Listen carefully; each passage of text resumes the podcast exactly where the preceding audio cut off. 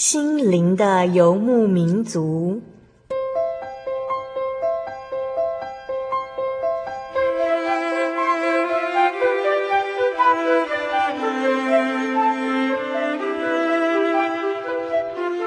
在这个谁都不管谁的后现代社会里，每个人的心灵都是游牧民族。成长的过程就是寻找的过程。每一颗漂泊的心灵，其实都在寻找生命的绿洲。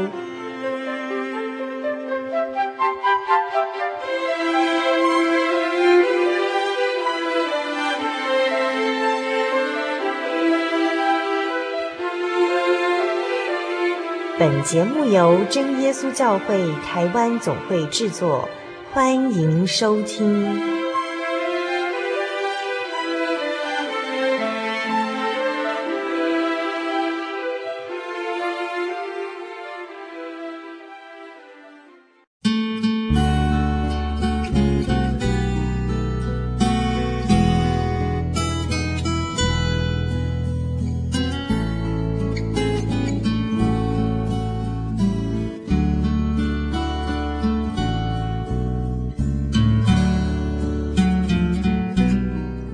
所有在空中心灵的游牧民族节目听众朋友们，大家平安，我是阿弗拉啊，很开心的又到了每周一次的空中聚会。二零一零年的第一个月呢，也已经到了第四个星期，大家都过得好吗？阿弗拉所知的话，就是啊，到这个时候应该是很多学生面临了所谓的期末考，不管是大学生。嗯，高中生、国中生还是小学生呢？大家都开始面临了迎接假期之前的一个考试。那不知道收音机前的听众朋友里面呢，有没有这些要准备考试的学生呢？还是是学生的爸爸妈妈？在这个星期呢，跟下个星期呢，阿弗拉都邀请了真耶稣教会、新教会陈明磊姐妹来跟听众朋友一起来分享。明蕾姐妹呢，她是国立中山大学成人及继续教育博士。那她目前的任职呢，是国立中央大学学习与教学研究所博士后研究员。那研究儿童阅读心理呢，还有学习呢，就是她的工作之一哦。所以在今天的节目当中呢，明蕾姐妹呢，将带来如何发现让孩子不止赢在起跑点哦，要赢在终点的方法。那在访谈开始之前呢，阿弗拉想跟大家谈谈最近的心情。其实阿弗拉很少看报纸哦，那更少的就是看社会新闻了。我总是觉得报纸和电视新闻哦，很多都是负面的消息，即使不是很严重的事件，有时候也会因为记者的报道变得骇人听闻呢。如果有记者也在收听这个节目，希望你们能够之后试着，呃，忠实的呈现事件的原貌，然后不要有过多的渲染，不要使用那些令人胆战心惊的词汇哦，然后能够更多的去发现台湾的温暖和美丽。我相信媒体是一个很强大的力量，虽然它仿佛隐藏在社会当中，但其实它点点滴滴是影响一个国家的人民价值观和思考方向哦。那为什么阿弗拉要提到报纸和新闻呢？其实是这样的，那段时间是阿弗拉在等待一件事情，那我就刚好在视线当中就看到一份报纸，那刚好它是社会版的新闻，提到一个贩毒的惯犯，那因为他罹患了口腔炎症，已经第三期了，所以他每次贩卖毒品被抓之后啊，还是会被释放，因为他是一个重症患者，在报道上提到说没有监狱敢收他。那这位毒贩呢，也接受过记者的采访。他说自己有好几个家人都是因为炎症死亡的，那自己也是第三期了，不知道什么时候会死，所以现在只要随性的过日子就好。就算他被警察抓了，也很快的就会被释放，所以他一点都不在意。嗯，一开始阿弗尔看到的时候觉得，哇，他真的很豁达吗？对生命的看法是这样的，嗯，活在当下的感觉吗？可是不知道为什么看完了新闻，我觉得好心疼。我觉得他明明是看不见未来的，那为什么还要强装自己是很泰然的呢？然后又继续做着这些违反社会道德的事情。阿弗拉想，不知道他的身边有没有一些认识耶稣的朋友呢？有没有一些朋友愿意把福音让他知道，让他去体会神的爱，还有原来在生命的最后，他有一个盼望。亲爱的听众朋友，您身边是不是也有这样的朋友呢？或者是您的邻居呢？有没有这些明明没有未来却假装坚强活着的人呢？不管您相不相信耶稣，都希望您将这样耶稣福音的讯息带给这些看不到美好未来的人们。那如果您刚好就像阿布拉所说的，好像看不到未来，好像要假装坚强活着的人们，欢迎您来到真耶稣教会，来体会耶稣的爱。来体会创造人类的父亲的爱，来体会拥有美好未来盼望的感觉。阿弗拉相信，所有的人类就是主耶稣的儿女，就是主耶稣所宝贝、所愿意救赎的，而主耶稣就是我们灵魂永远的父亲。因为圣经上提摩太前书二章四节是这样记载：神愿意万人得救，明白真道。所以，所有的儿女在最后的那天，在世界的终了，都能够回到神的国度。其实，这是神心中最大的期待。只要我们愿意回到神的爱中，那么世界的痛苦和无奈，在世界结束的那一天，就将永远与我们无关。在访谈开始之前，阿弗拉与听众朋友分享这一段我最近的心情。那也要跟大家分享一首很熟悉的诗歌，中文名称是《你真伟大》。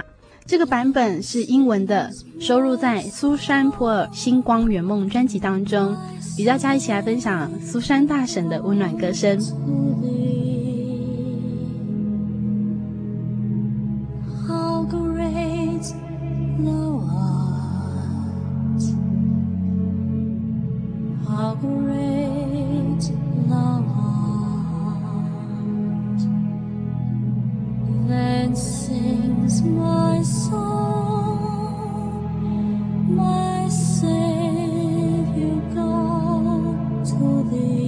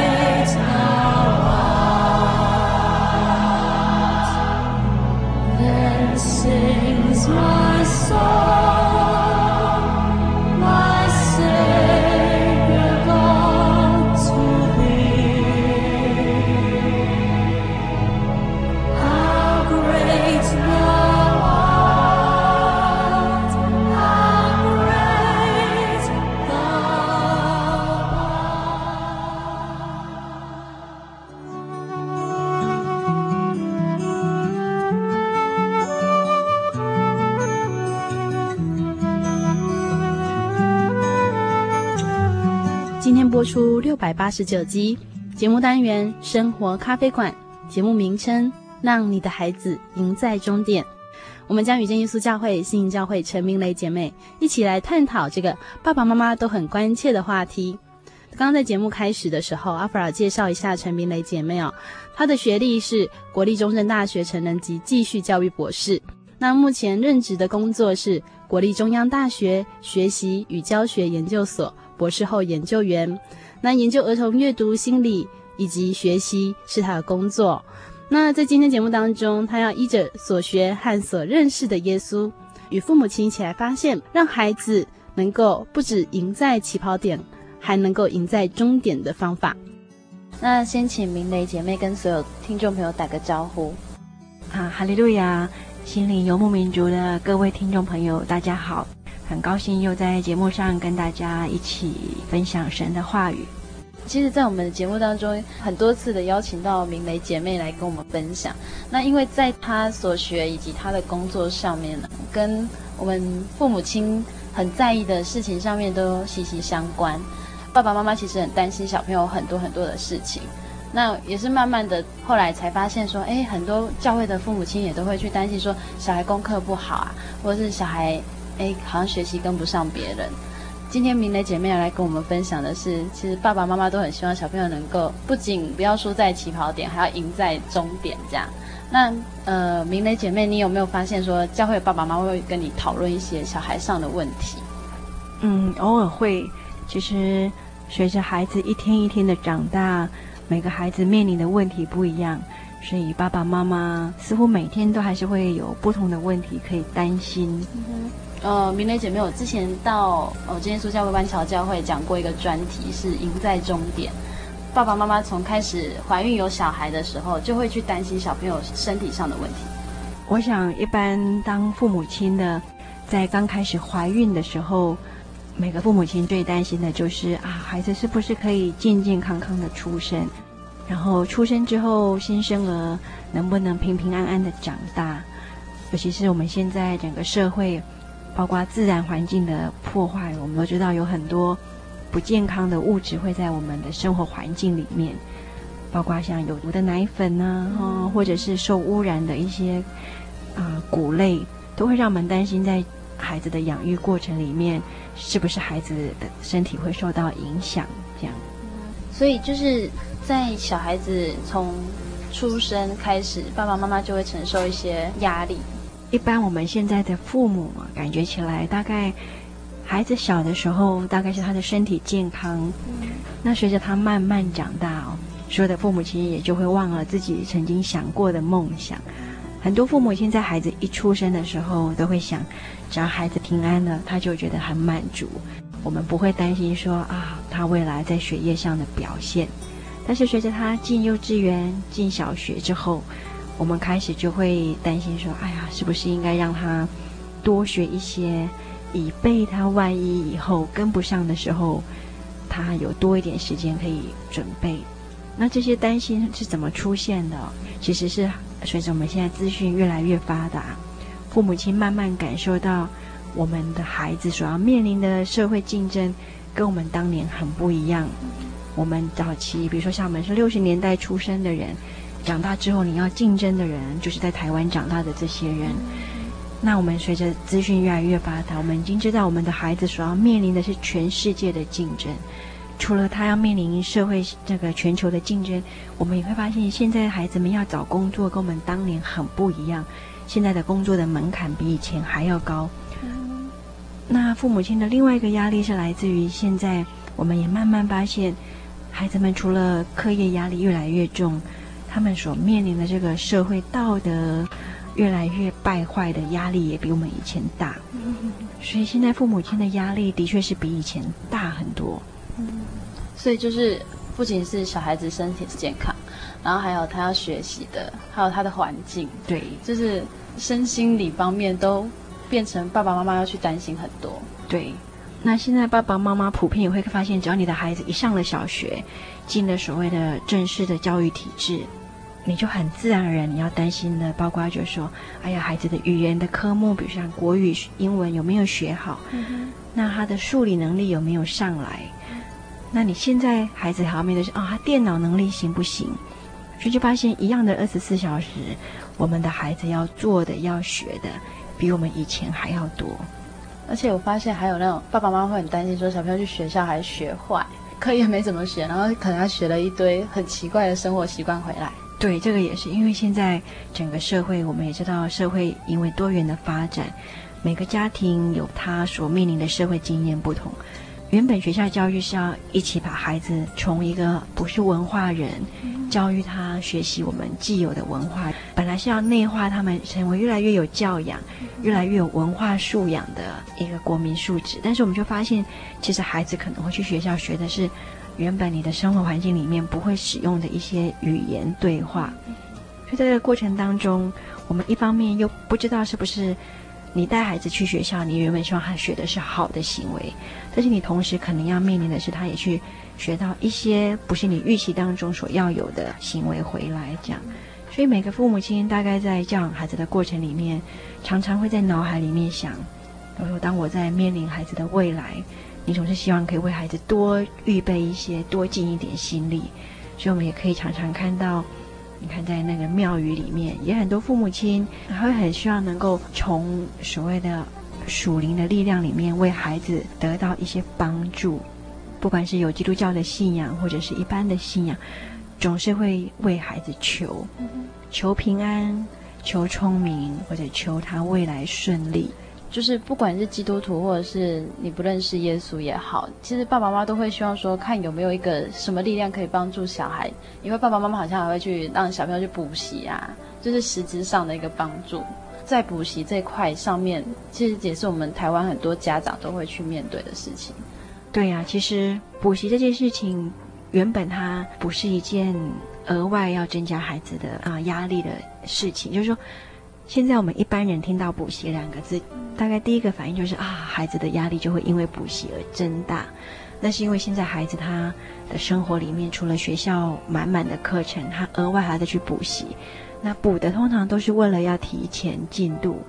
因为要让孩子赢在起跑点，所以我们就会直觉上会觉得，哎呀，现在的孩子好辛苦。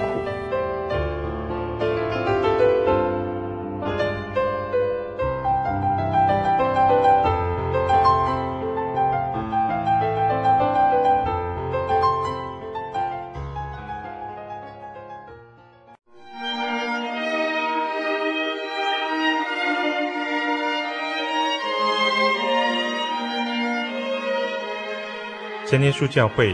西元一九一七年在中国大陆成立，为真神在末世借着圣灵所启示的基督徒属灵团体，以回归圣经并延续使徒时代教会的精神，来传扬得救的全备福音。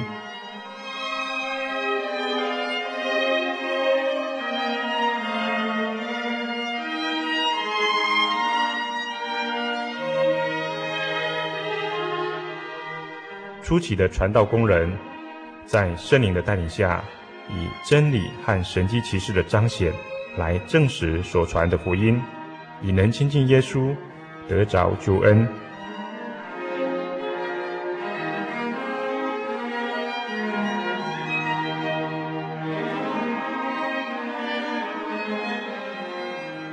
短短的几十年间，福音迅速地进展。包括整个中国大陆及台湾，直到今日，福音也传达全球各地。欢迎您亲临各地真耶稣教会，查考全备的福音，共享生命之恩。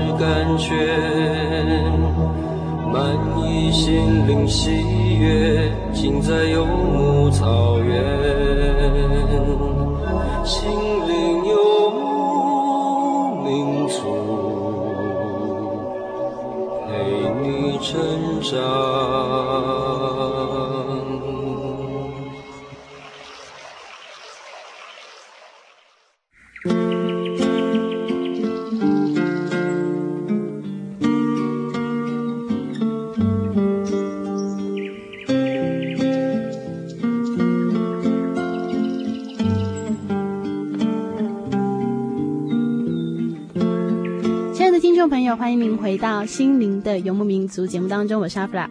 在上半段，我们听到明蕾姐妹的分享，她说，不管是基督徒也好，不认识耶稣的人也好，爸爸妈妈疼爱孩子，为孩子烦恼未来，这些事情都是一样的。只是真耶稣教会总说，耶稣是全能的神，是创造人类的神，是人类的父亲。那么，这位明白人所有事情的父亲，究竟有没有什么方法可以帮助这些孩子，让孩子一生因为有耶稣而过得充实美好呢？明的姐妹在下半段节目呢，要与大家一起来发现，原来圣经已经将人类要怎么教导孩子的方法都记载下来了，甚至在圣经当中也有真实的例子可以让爸爸妈妈来参考哦。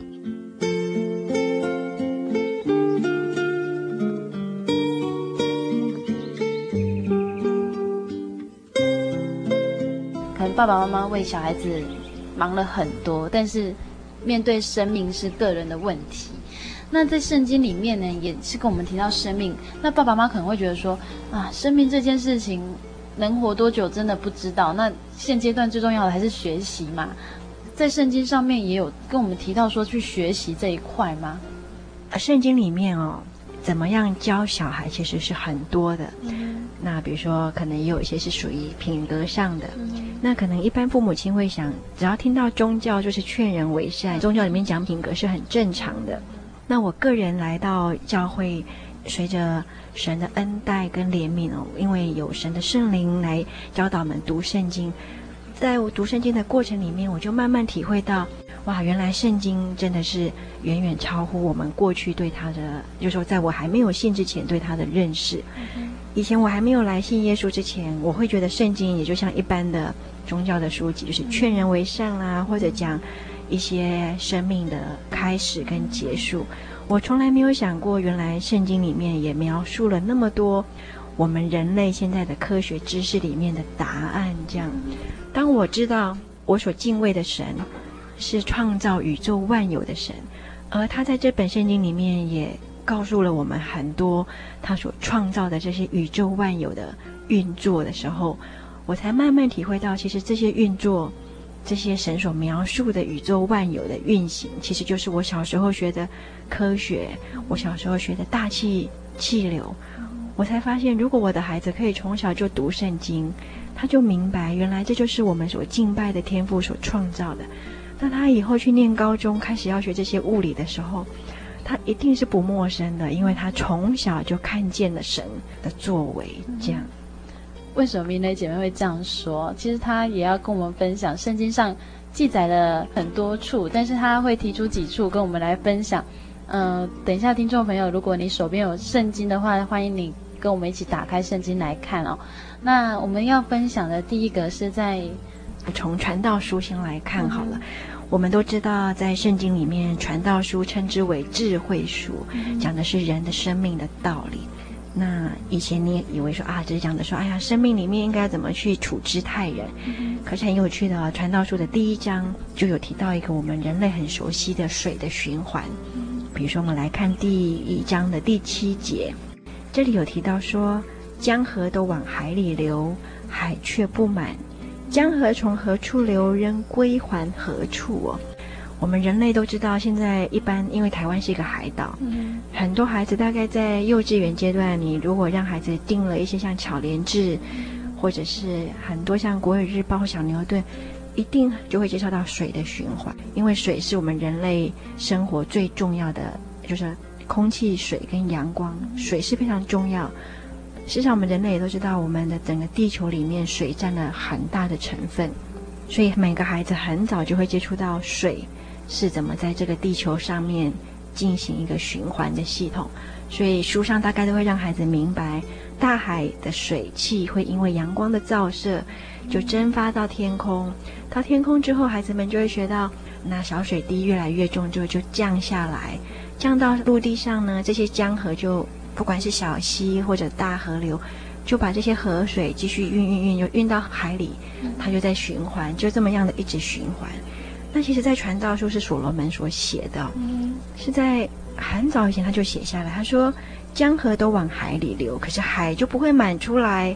为什么不满出来？因为其实它就蒸发到空气了。所以他说，江河从何处流，仍归回何处？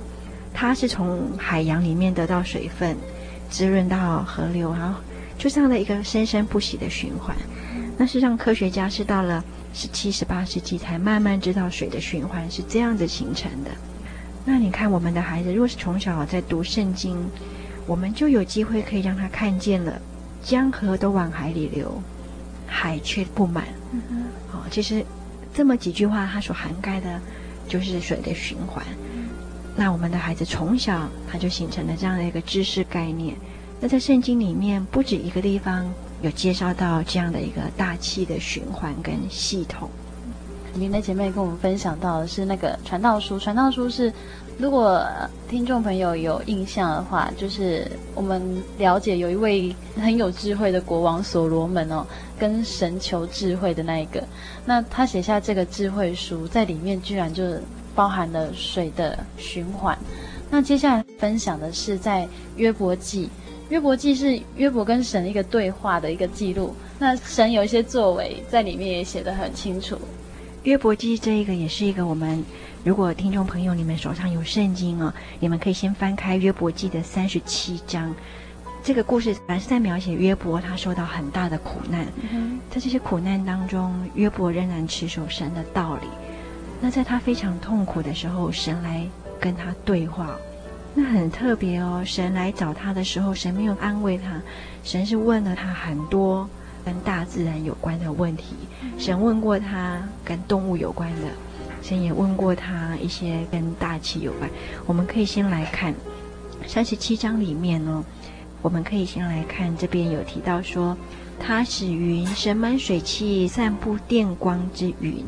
这个是在三十七章的第十一节那里，这边说到神呢使密云盛满水汽，布散电光之云。这个地方跟我们刚刚讲的水的循环是接着下一个步骤。我们现在大部分的孩子在小时候或者在自然课都会学到，我们的天空之所以会闪电打雷，通常是因为地表的热，天气很热，那这些水分蒸发上来的时候是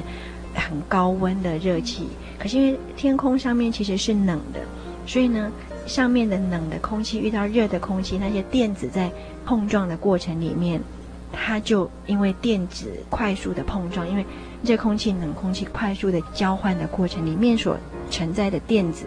碰撞之后，就产生了所谓的爆炸，就是我们现在听到的雷声跟闪电。这边就是神所说的，它是密云盛满水汽，布散电光之云。好，所以一样的哦，在三十六章约伯记的三十六章的二十七节，他也提到说，神呢。吸取水点，这水点从云雾中就变成雨，这就是我们刚刚提到的海水蒸发上来，进到了天空降下来。所以，我们就会发现，当我后来在读这些过程当中，我就发现，哇，我从来不知道那么早的时候，我们人类就将这些东西描写下来。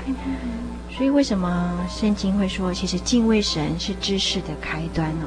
原来是我们若愿意敬畏神，我们就看见。神早就把他所描绘的这个自然界的运行放在那里，让我们来明白跟解释我们所面临的。所以，为什么后来我们都知道，像爱因斯坦，他是一个非常有名的科学家，一个我们称之为“哇，百年难得一见”的物理学家。他也说过一句很重要的话，他说：“科学如果没有宗教，好，就是说你如果没有信仰神。”这样的科学是不会完整的。嗯。我想，爱因斯坦他也是明白，当他越接近所谓的科学的道理，他就越会发现，其实在这个宇宙的运行当中，必然是有神创造的大能，使这个宇宙的运转没有失掉它那个和谐跟规律。所以，当我后来来到真教会，陪着孩子读这些圣经的过程里面，其实我真的会觉得，如果我也从小。就在教会长大，我也从小就明白这些。我相信我现在在求学的过程里面，我在面临那些物理化学，可能就不会觉得那么辛苦。因为我会知道我可以来跟我的神求。既然是他所创造的没有理由我不明白。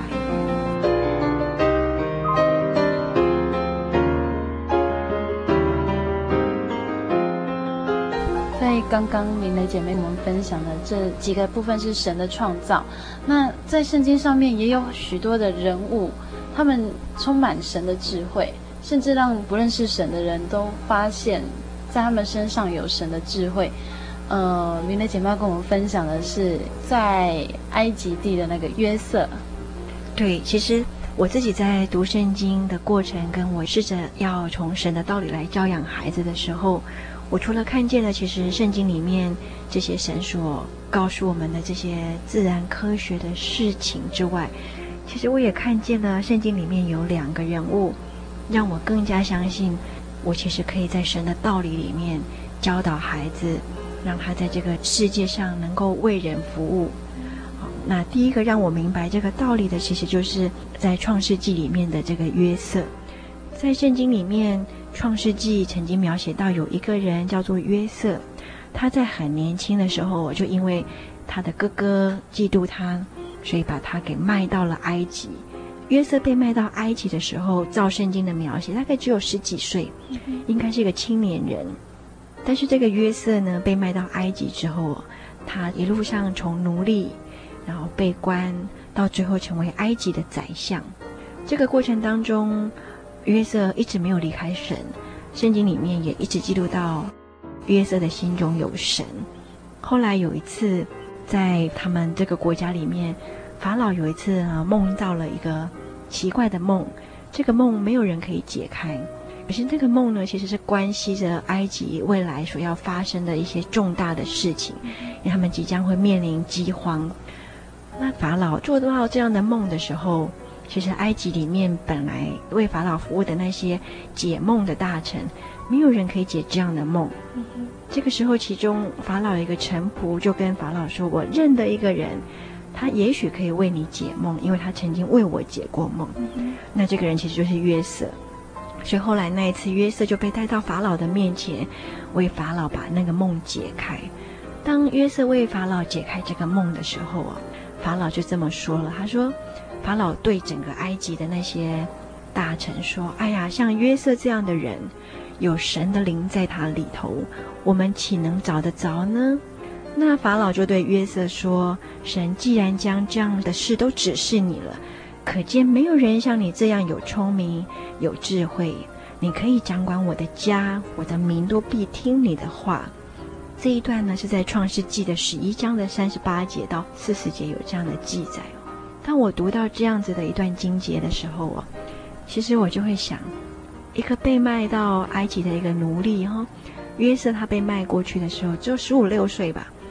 他那时候讲的是以色列啊希伯来文，埃及讲的其实是埃及的语言呢，他也没有去读大学，他也没有去受什么很完整的埃及的教育，可是他就因为可以帮法老解梦，法老就放心的把这个国家交给他。按照圣经的记载，约瑟也做得相当好。他非常有系统的帮埃及国王呢，在丰收的那几年，就把谷物都储存好；然后在遇到饥荒的那几年，就非常完整的把这些粮食分给百姓。所以显然，在这个过程当中，约瑟不用靠着世上的学问，他就把世上的事情做好。这个让我有很大的明白，因为。有神的灵帮助约瑟，法老说他有神的灵在他里头。那现在在我所信仰的这个神，他也给了我们宝贵的圣灵。他也说敬畏神是知识的开端。所以我相信呢，能够让这个约瑟从不知道埃及的语言，从没有学过经济国家的治理，到可以当上宰相啊，这当中必然是因为约瑟敬畏神。那神的灵真的也帮助约瑟。那对我现在我自己一个学教育的妈妈来说，其实我明白，很多时候孩子要学习，真的也不是只是努力，他其实是需要的是一种读书的智慧。这个智慧不是啊每天读二十四小时，而是需要知道神所给我们的是什么，那顺着神所给我们的大脑的学习的机制来走。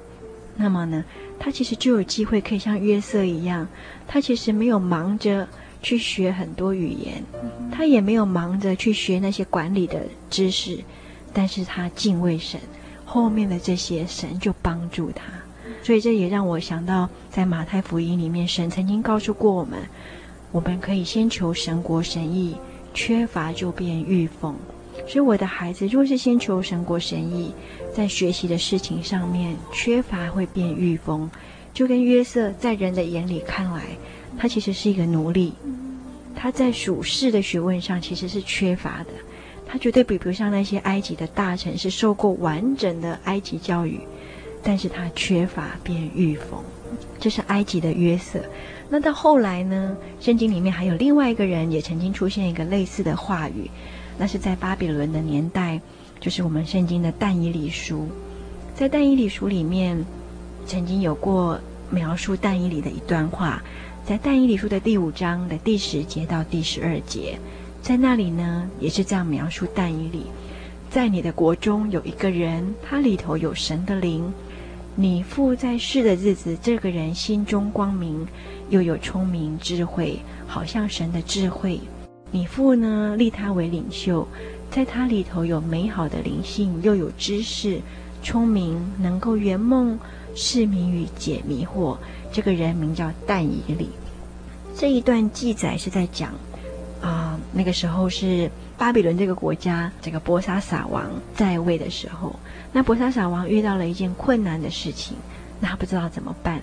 这个时候，博沙撒王的妈妈就是太后，来跟这个小王子，就是这个博沙撒王说：“你爸爸尼布甲尼撒王在位的时候啊，曾经有过一个人，这个人呢是从以色列带来的，也是像约瑟一样，其实是从以色列国，就是说从自己的国家被带到另外一个国家。刚刚我们讲的那个在埃及的约瑟。”是从希伯来地被带到埃及，那这个但以理呢，是从这个犹大国被带到巴比伦国，所以他们都其实都是奴隶，都是被掳过来的。可是这两个啊，原本在人的眼里看为奴隶的，反而到了另外一个国家，一个极为强盛的国家，人却因为他里头有神的灵，看得出他有聪明、有知识，而且心中光明。我想，这大概是所有的妈妈盼望孩子要有的：心中光明，为人磊落，不行诡诈，而且又有聪明又有智慧。所以读到这两段经节，因为他们都一样记载了有神的灵，就有聪明有智慧，心中光明，就会让我明白，为什么有了神的灵，他们能如此。其实因为有神的灵，我们的孩子心中就圣洁，因为神的灵是清洁的灵。不会有污秽在孩子的心里，所以我才会相信呢。当我让我的孩子，让他的心里被圣灵充满，他没有那些诡诈的事，他的心中清洁，心中清洁之后，他再来跟我们这赐人智慧的神求智慧，他就能像约瑟，也能像但以理一样，人能看出他有聪明、有知识。那对我这个当妈妈的来说，是再轻省不过的事情，因为我不用忙着送他去补习班，不用在路上奔波于接送孩子的才艺啦、补习，我只需要在家里陪伴他们，把该有的功课做完，让他的心中充满神圣洁的灵，让他的心中光明。那么呢，这个赐人智慧，这个创造宇宙万有的神，就要将这个聪明。按照我的儿女所能领受的能力，来教导他们认识神的道理，包括生命的道，包括我们现在所说的科学的道理，他就可以慢慢领受。你知道，所有的妈妈一定都有那个体会，在接送孩子的过程当中，其实我们也失掉了很多亲子学习、一起分享的时间。在接送的过程里面，我们也会忍不住心烦气躁。在忍不住心烦气躁的过程里面，其实家庭的气氛就很容易不小心，我们在言语上总是会动怒。常常随着孩子年纪越大，课业压力越大，我们接送日益频繁，反而我们的冲突就越来越多。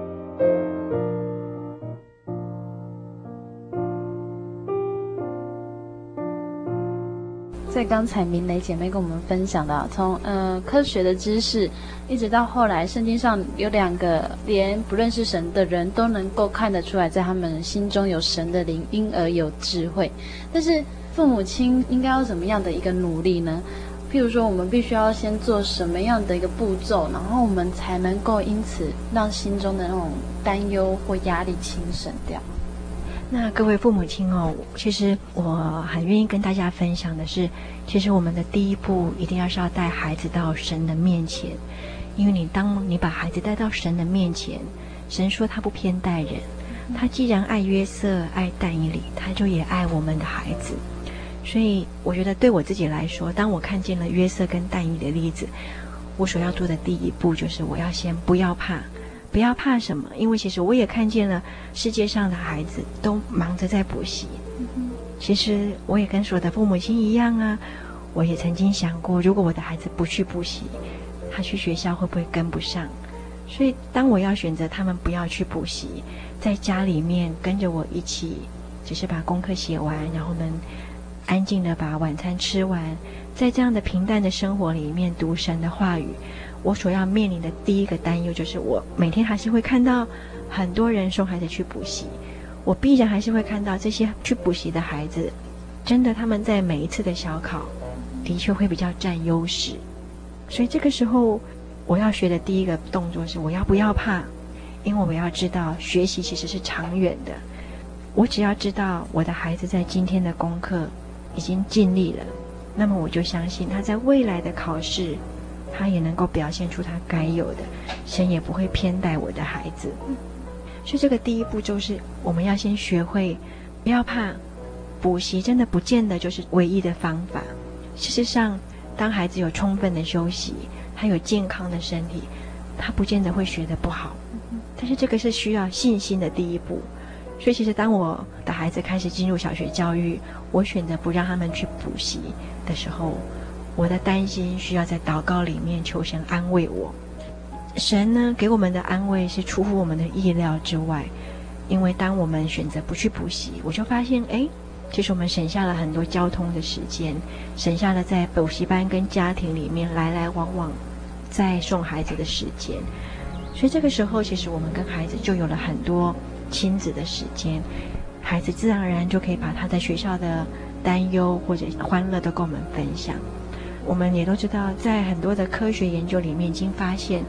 孩子的学习需要是在喜乐的环境里面，那么他才会学得好。那这个喜乐呢，只有父母亲可以给他。父母亲需要给孩子全然的支持跟接纳。所以，当我们选择不去补习，在家里面一起读圣经，这个过程，这样的喜乐，是补习班所不能给孩子的。您给孩子的这种支持，也是补习班的老师不能给他的。那事实上，我们也都知道，当你的孩子要到补习班去补习的时候，他所要面临的其实也有另外一个风险呢。你要去考到是，包括像现在 H1N1 这么流行，在这么狭小的空间里面，你所要面对的会是可能就是另外一个风险，或者包括他在补习班里面可能有更多男女交往的问题。这些都是你要选择让他补习的时候所要共同承担的另外一个方向的风险。所以，如果是我们可以学习第一步，我们信靠神，相信神不偏待我们，我们就按照神所给我们的方法来教养我们的儿女，那么神呢也会给我们出我们意料之外的平安。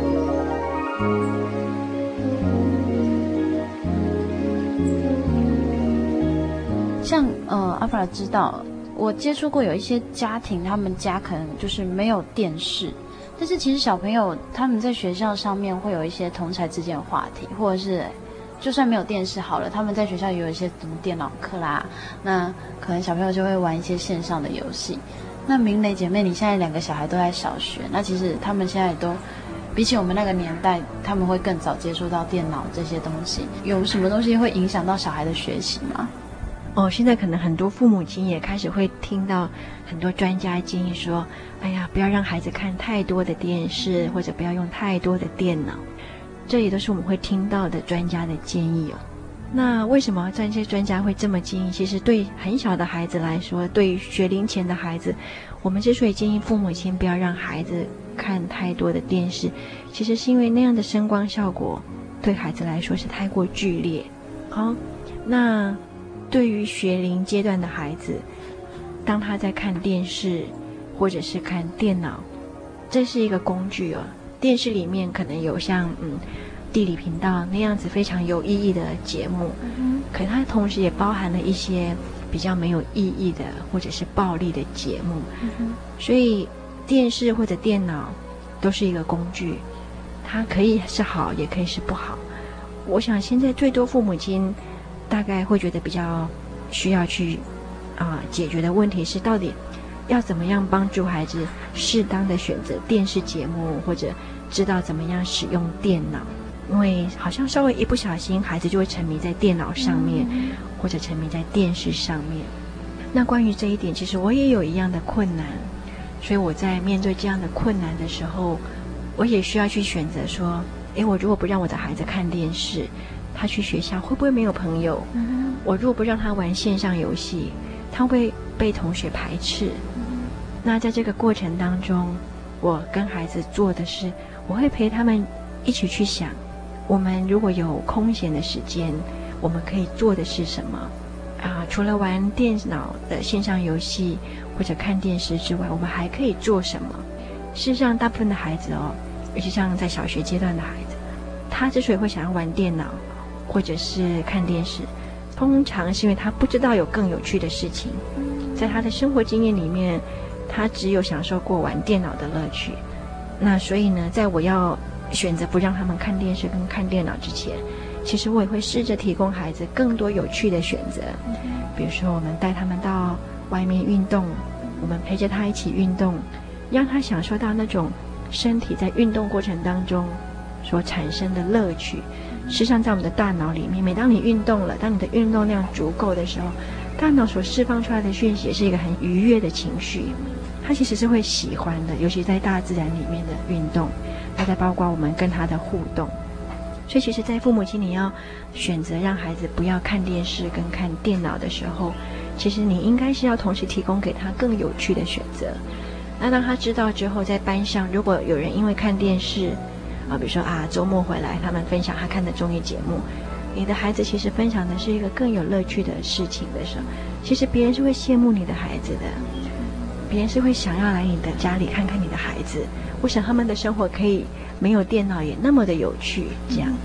好，那但是当然我们还是会面临到说，孩子还会想玩电脑，因为电脑真的也有它的乐趣，所以也不是说完全不能玩电脑。那这个时候我所做的是呢，要慢慢的给我们的孩子，让他学会做电脑或者是电视的主人，是由他来决定我要玩多久的电脑。而不是被电脑控制了他，因为很多时候孩子一旦开始玩，似乎就不知道自己要什么时候停，好，因为他就会沉迷下去，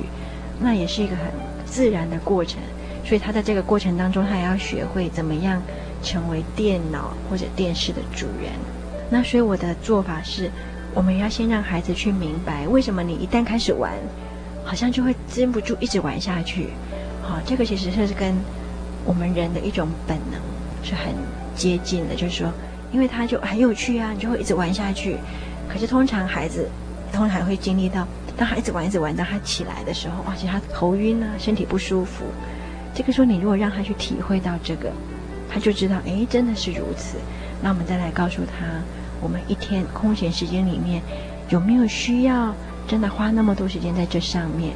好，那我们让他知道说。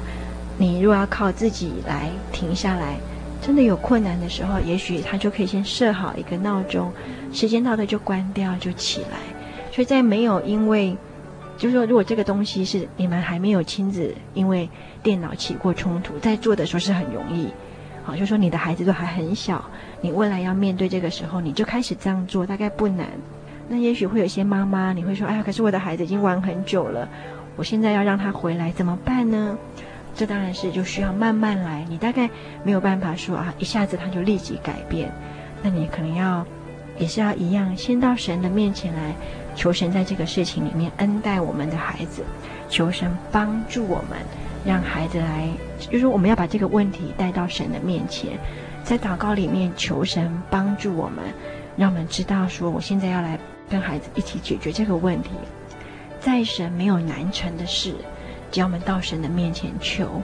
那么我们可以慢慢的揣摩出这些方法，好我们先让孩子知道，我并不是要责怪你，因为即便是我们妈妈，如果今天我都不用工作，不用读书，我也可能会像你一样，就一直玩下去。每个人都会，不是只有孩子会。你从这个过程里面陪着孩子往前走，再加上神的恩待跟怜悯，我相信神一定会看顾，我们一定可以帮助孩子成为电视跟电脑的主人。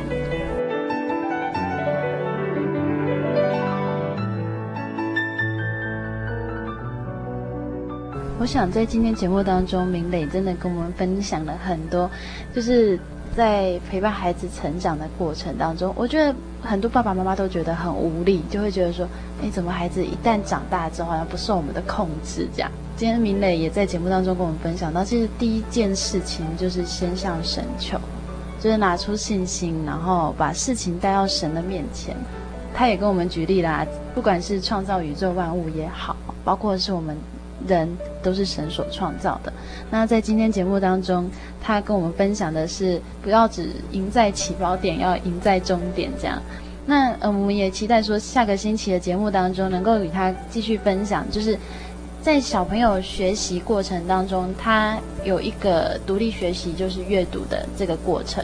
那我们也会在下次的节目当中，跟爸爸妈妈来分享，为什么阅读对小朋友来说很重要。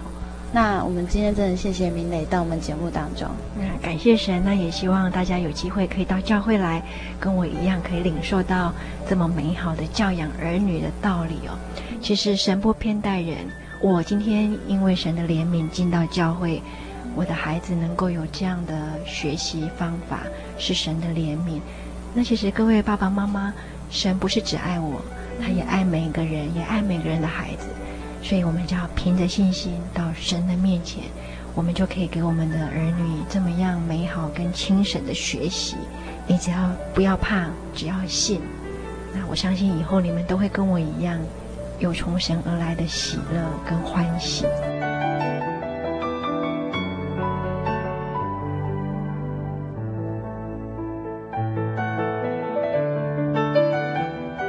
听众朋友，在今天节目当中，我们与明磊一起分享了爸爸妈妈关心的话题：孩子要如何赢在终点。在下个星期，明磊将与大家一起来讨论跟学习最息息相关的，就是阅读的能力。也欢迎爸爸妈妈能够准时的收听下个星期的节目。如果听众朋友喜欢今天的节目，欢迎来信与我们分享，可以来信索取节目 CD、圣经函授课程。来信请寄台中邮政六十六支二十一号信箱，台中邮政六十六支二十一号信箱，传真零四二四三六九六八。如果爸爸妈妈也需要索取一些跟教会有关的讯息，或是孩子的活动，也欢迎您来信询问哦。谢谢您收听今天的节目，愿主耶稣赏赐您平安喜乐。我是阿弗拉，我们下个星期再见喽。